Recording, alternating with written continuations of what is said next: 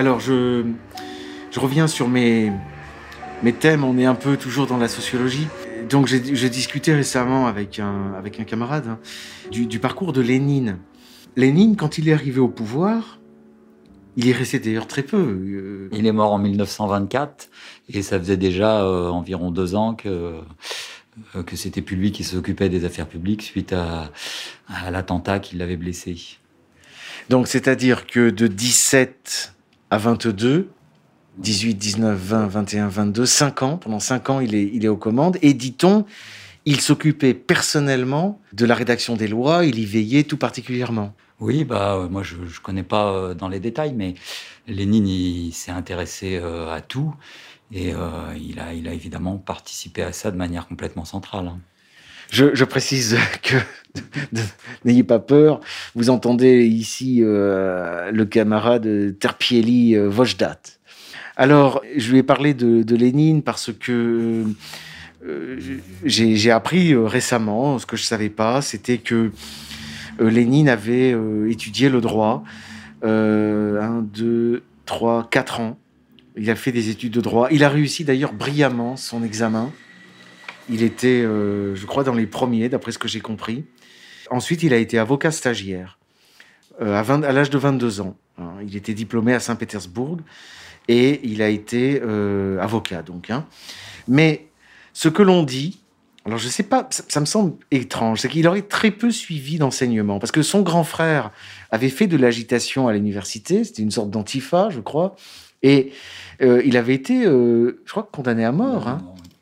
Oui, son grand frère avait été condamné à mort, et ça a beaucoup euh, marqué Lénine dans sa jeunesse, c'est un des éléments de son, engagement ultérieur. Alors, à, l'université en droit, ce que j'ai lu, moi, on devait y avoir des espèces de blocages, hein, euh, en tout cas, il y avait des manifestations d'étudiants. Et il n'était pas meneur, euh, il participait pas vraiment. Mais à cause de son frère, en fait, hein, euh, il a été exclu. Alors, il a été exclu en décembre. Alors moi, j'aimerais bien savoir quand commençaient les cours.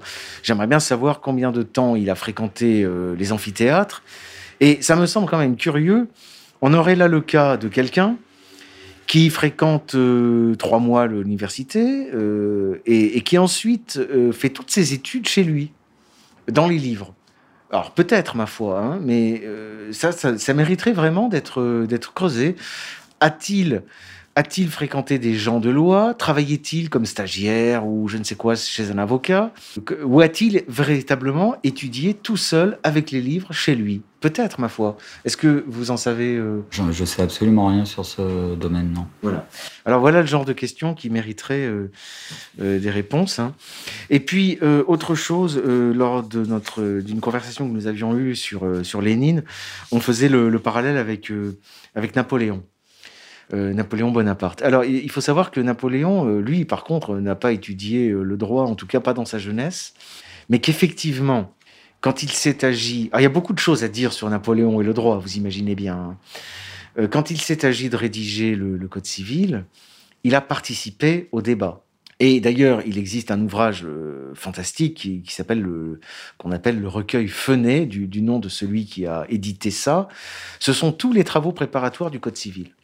C'est-à-dire que vous avez le compte-rendu des discussions, euh, notamment euh, devant le Conseil d'État, où on voit, euh, on entend, on entend l'empereur intervenir. Et, là, je crois qu'il y aurait, une étude à faire sur la mentalité, les, inspirations, les, marottes exactes de, l'empereur hein, à propos du Code civil. Vous savez que c'est une, une source de, de discussion. Euh, on, va jusqu'à prétendre que l'intérêt pour le droit euh, chez euh, Napoléon serait né en Égypte, au contact de juristes musulmans, au Caire. Voilà, c'est au Caire. beaucoup de musulmans pensent ça. Hein. C'est-à-dire, c'est au Caire que Napoléon aurait eu l'idée, effectivement, d'un code civil avec une inspiration bien précise. Bien. Alors, il est vrai que ce que l'on dit est vrai. Euh, le Code civil français euh, est, a la particularité que n'avait pas l'ancien droit, et surtout pas le droit canonique de la famille, hein, d'être compatible avec l'islam. Hein. dès la, Révolution de 1804 concernant le droit du conjoint survivant, le droit d'hériter, hein, la, succession des filles, la possibilité de se, de se, marier, y compris avec sa cousine. Enfin, tout ça est déjà dans le Code civil. Voilà. Alors, ma foi, c'est une piste aussi à creuser euh, parce que euh, Napoléon lui-même, dans ses mémoires, dit qu'au Caire, effectivement, il avait de longues conversations euh, avec les. Je ne veux pas dire de bêtises, je crois que c'était le. Les juristes, c'est pas pas les mouftis, hein, je crois pas. Hein. Ils étaient plusieurs plusieurs juristes, une équipe hein, à, converser avec lui, effectivement. Voilà.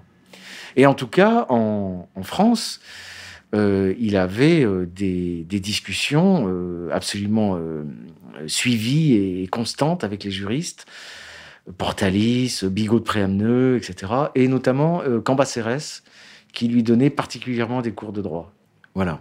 Voilà pour l'histoire du rapport entre les armes et les lois. C'est un vieux thème. Hein.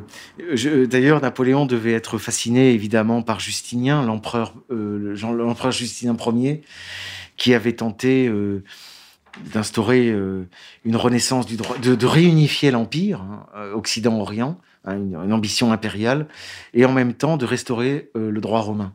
Bon, je, je, tourne un peu en rond parce que effectivement, le Code civil est une copie en réalité des instituts de Justinien.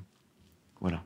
Et pour rester sur mon thème du rapport avec l'islam, je rappelle que Justinien, effectivement, a, reconquis euh, quasiment tout le bassin méditerranéen, hein, toutes les côtes méditerranéennes. Il a quasiment reconstitué l'Empire romain. Et cela euh, quelques décennies avant euh, l'Égir. Hein. donc il y avait une diffusion du droit romain, il y avait une réunification, comme une préparation, en fait, hein, de l'expansion de l'islam. Et le droit de Justinien, sur beaucoup de caractéristiques. Ça, j'en parle dans, un livre que, j'ai rédigé récemment, à l'heure où les auditeurs m'entendent, peut-être est-il déjà sorti, euh, qui s'appelle La controverse de Ravenne, hein, et, qui porte sur ce point, c'est-à-dire que euh, dès Justinien, le droit est quasiment islamique, hein, du point de vue du droit des successions, du point de vue du droit du mariage. Euh, il y, a une transition qui se fait sans, sans douleur entre le droit de Justinien et le Coran, du point de vue du droit, hein, droit coranique, hein, la charia. Voilà. Voilà pour euh, les thèmes qui nous intéressent euh, actuellement. Merci de votre attention à tous.